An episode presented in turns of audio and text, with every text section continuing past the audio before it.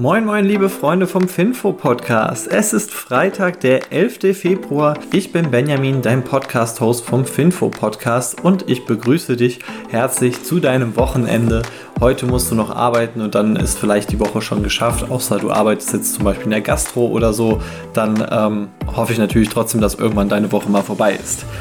Dieser Podcast wird dir präsentiert von Scalable Capital und jetzt geht's zu den Themen für heute. Zuallererst soll es gehen um die Inflation, dann um Delivery Hero, Uber, Brookfield Asset Management, Siemens und zu guter Letzt um Tesla. Ja, gestern war es wieder mal an den Aktienmärkten ziemlich übel, also falls du mal in dein Depot geschaut hast, war keine schöne Zeit. Zum Beispiel der SP 500 ist um ungefähr 2% gefallen. Mein Portfolio, also gerade mein Portfolio von europäischen Aktien ist sogar noch schlimmer gefallen, weil ich bin Bechtle-Aktionär. Die haben äh, gestern auch noch Zahlen berichtet, die waren wohl nicht so gut angekommen. Äh, wobei ich die eigentlich ganz solide fand. Aber worum es eigentlich gehen soll, ist die Inflation in den USA. Und die lag jetzt bei 7,5 Prozent. Und das war deutlich mehr als eigentlich erwartet wurde, nämlich es waren eigentlich 7,3 Prozent erwartet. Der Vollständigkeit halber, diese Angabe ist inklusive von Benzinpreisen und auch inklusive von Lebensmitteln. Ohne Lebensmittel und Benzin lag die Inflation bei quasi nur 6%. Jetzt muss man also wirklich gucken, ähm, also Benzin und Lebensmittel haben recht starke Preisschwankungen, deshalb werden die oft in diesen Inflationsrechnungen rausgelassen, weil je nachdem, wie der Zwiebelpreis oder auch der Benzinpreis oder Ölpreis sich verhalten, dementsprechend schwankt das schon recht stark und ähm, es kann sein, dass man so falsche Inflationsergebnisse erzeugt, gerade so in einem Jahresvergleich von letzten Jahr zu diesem Jahr. Deshalb sind da immer so die USA oder auch das Statistische Bundesamt in Deutschland etwas vorsichtig und geben das äh, in der Regel zumindest mal ohne die Ölpreise an.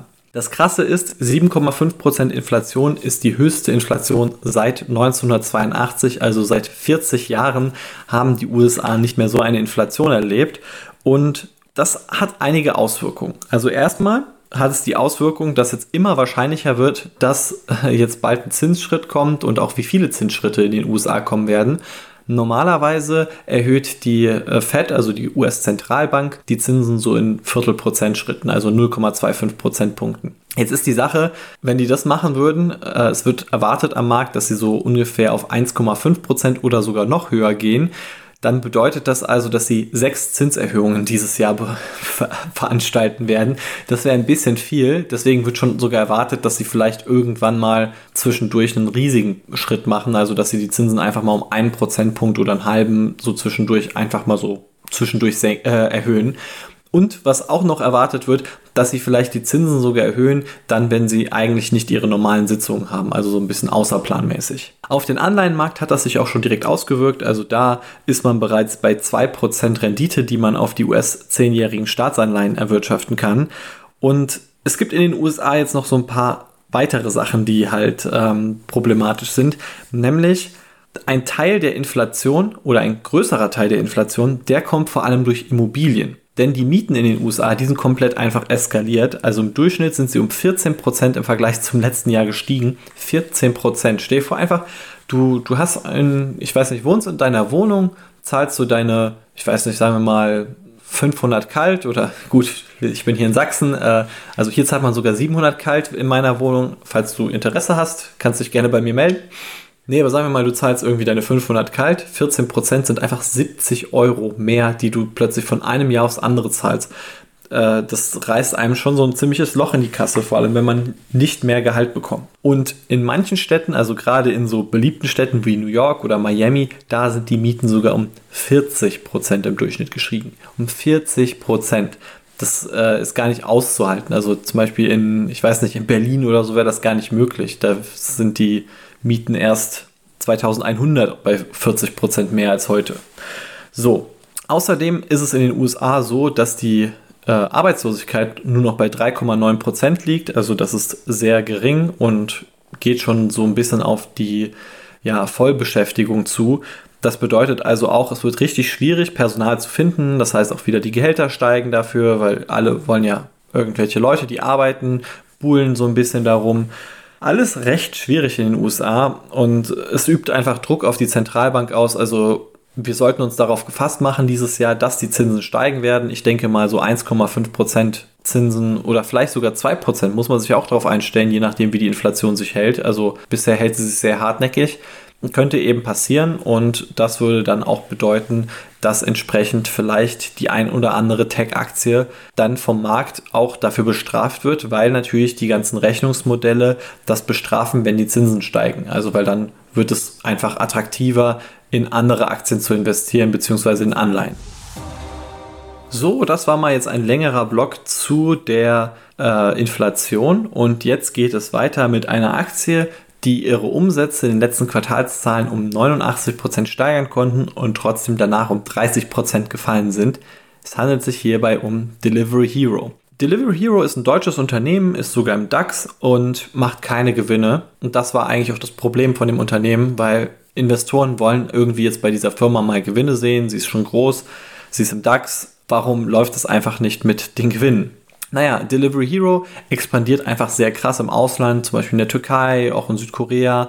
Und das Ding ist einfach, im Ausland treten sie immer irgendwie in Wettbewerb mit anderen Unternehmen, also so wie Uber Eats, so wie Coupang, so wie, ich weiß es nicht, Just Eat Takeaway und sowas in die Richtung. Wobei mit denen haben die sich da schon so ein bisschen geklärt, aber wie auch jetzt bald mit DoorDash und so weiter. Und gleichzeitig Delivery Hero investiert auch dann in diese schnellen Essens, also Lebensmittellieferdienste wie zum Beispiel Gorillas sind sie investiert. Und das alles hat nun mal dazu geführt, dass Delivery Hero ein Problem hat, nämlich sie machen einfach keine Gewinne. Sie verbraten alles, was sie an Geld verdienen, um irgendwie ihren Marktanteil zu erhalten und mit dem Markt weiter wachsen zu können in der Geschwindigkeit. Aber der Vorstand hat eine ganz gute Antwort. Ja, mit Disziplin und Risiko werden wir das alles wieder hinbekommen. Alles klar. Disziplin und Risiko werde ich mir das nächste Mal auch merken. Ähm, vielleicht sagt man das auch einfach so, wenn die Bank mal fragt, jo, wo ist unser Geld? Warum kannst du deinen Kredit nicht zurückzahlen? Disziplin und Risiko. Wo wir schon bei Essenslieferdiensten sind, spreche ich dann auch direkt mal über Uber. Die haben auch Quartalszahlen berichtet, 82% ist der Umsatz gestiegen, Aktie ist um 6% gefallen, aber, also nur um 6%, also hat schon mal ein bisschen besser geschmeckt. Was bei Uber ganz cool war, die haben tatsächlich mal einen Gewinn gemacht. Ist zwar ein bisschen mit Sondereffekten, aber, also ich meine natürlich jetzt 2021 war ein krasses Jahr und so, aber bei Uber läuft es langsam. Ich habe hab das echt unterschätzt. Ich dachte auch immer, Uber, hey, okay, dieses ganze Ride-Hailing, also dass halt Leute wie für ein Taxi da bezahlen, das ist ein Geschäftsmodell, das ich relativ uninteressant finde, weil es irgendwie so stark subventioniert wurde von denen, dass es irgendwie nicht so richtig funktioniert hat. Aber jetzt ist es so, jetzt haben sie diesen Essenslieferdienst, also Uber Eats, sie haben dieses Ride-Hailing und dann kommt noch dazu, dass jetzt Uber Freight auch noch dabei ist. Also Uber verschickt jetzt auch noch Waren und das ist irgendwie ganz interessant. Also auch Uber Freight kommt recht gut an. Und ich könnte mir schon vorstellen, dass das profitabel wird. Es ist jetzt nicht mein Schema, wie ich investiere, weil es mir doch ein bisschen zu spekulativ ist. Es ist halt viel Wachstum dahinter, aber man muss sagen, auch noch nicht sehr profitabel. Grundsätzlich aber gefällt mir schon mal, dass da ein Gewinn dahinter war und auch jetzt fürs kommende Jahr soll Uber zumindest mal auf bereinigter Basis und auf EBDA-Basis, also das heißt vor Zinsen, vor Abschreibungen, vor Steuern, sollen sie auch einen Gewinn schaffen und das spricht doch schon mal ganz schön für die Firma. Eine Firma, von der ich niemals gerechnet hätte, dass ich sie hier mal erwähnen werde, ist Brookfield Asset Management. Die sind gestern um 5% gestiegen und die haben gesagt, wir wollen uns aufspalten, nämlich wir wollen im Prinzip Brookfield Asset Management an die Börse bringen. Also Brookfield Asset Management ist ein Asset Manager und ein Teil davon sind ihre eigenen Assets und ein Teil davon sind fremdverwaltete Assets. So nach der Logik. Und sie wollen den Teil mit den fremden Assets an die Börse bringen. Und die Idee ist halt, dass dieses Geschäftsmodell so 70 bis 100 Milliarden US-Dollar wert ist plus die eigenen Assets, die sie haben, wären auch nochmal 50 Milliarden US-Dollar wert. Das bedeutet, äh, bei der aktuellen Marktkapitalisierung von 90 Milliarden US-Dollar würden die Aktionäre ein Plus machen. Und zwar je nachdem könnte es schon eigentlich ein ganz saftiges Plus sein. So ungefähr 30 bis so 50 Prozent plus. Ähm, ist natürlich immer so eine Sache, so bei so Holding-Dingern, ob das dann sich wirklich auch so materialisiert. Aber grundsätzlich finde ich schon ganz interessant die Idee. Und freut mich auf jeden Fall, dass sie diesen Schritt gehen. Ist leider aber ein Problem. Ähm, falls dich das interessiert, falls du daran teilnehmen möchtest, informier dich bitte nochmal ganz genau, weil gerade bei den Brookfield-Aktien, das ist ein kanadisches Unternehmen, da gab es in der Vergangenheit Probleme mit der Handelbarkeit, auch bei Brookfield Renewable Partners. Da gab es das Problem, dass teilweise die Leute die Aktie jetzt im Depot haben und gar nicht mehr handeln können, einfach gar nichts mehr damit machen können. Die wurde einfach für deutsche Aktionäre praktisch delistet und Leute bei Trade Republic konnten die Aktie sogar nicht mal mehr übertragen. Also da ähm, wirklich dringend aufpassen. So, dann kommen wir mal zu der Siemens-Aktie. Die ist auch gestern um 5% gestiegen. Und ich würde sagen, bei Siemens läuft es wieder. Beziehungsweise in meinen Augen ist es bei Siemens immer gut gelaufen. Also der Umsatz ist jetzt im ersten Quartal um 9% gestiegen. Ähm, wichtig ist, bei Siemens ist halt das erste Quartal das letzte Quartal der meisten anderen Unternehmen. Also das, was von ähm, Oktober bis Dezember, das ist das erste Quartal bei Siemens. Auch bei Infineon, auch bei, bei Siemens Healthineers, super nervige Angelegenheit, ist voll komisch. Auch ein kleiner Insider, die Stockwerke, wie sie bei Siemens gezählt werden, und das hat sich dann halt auch bei Infineon so ausgewirkt, sind auch komplett komisch. Also ich glaube, man zählt ab dem Untergeschoss, das ist die Null, und dann wird irgendwie sozusagen, oder irgendwie sowas, so voll komisch. Also haben mir ja auch Leute erzählt. Äh, ergibt keinen Sinn.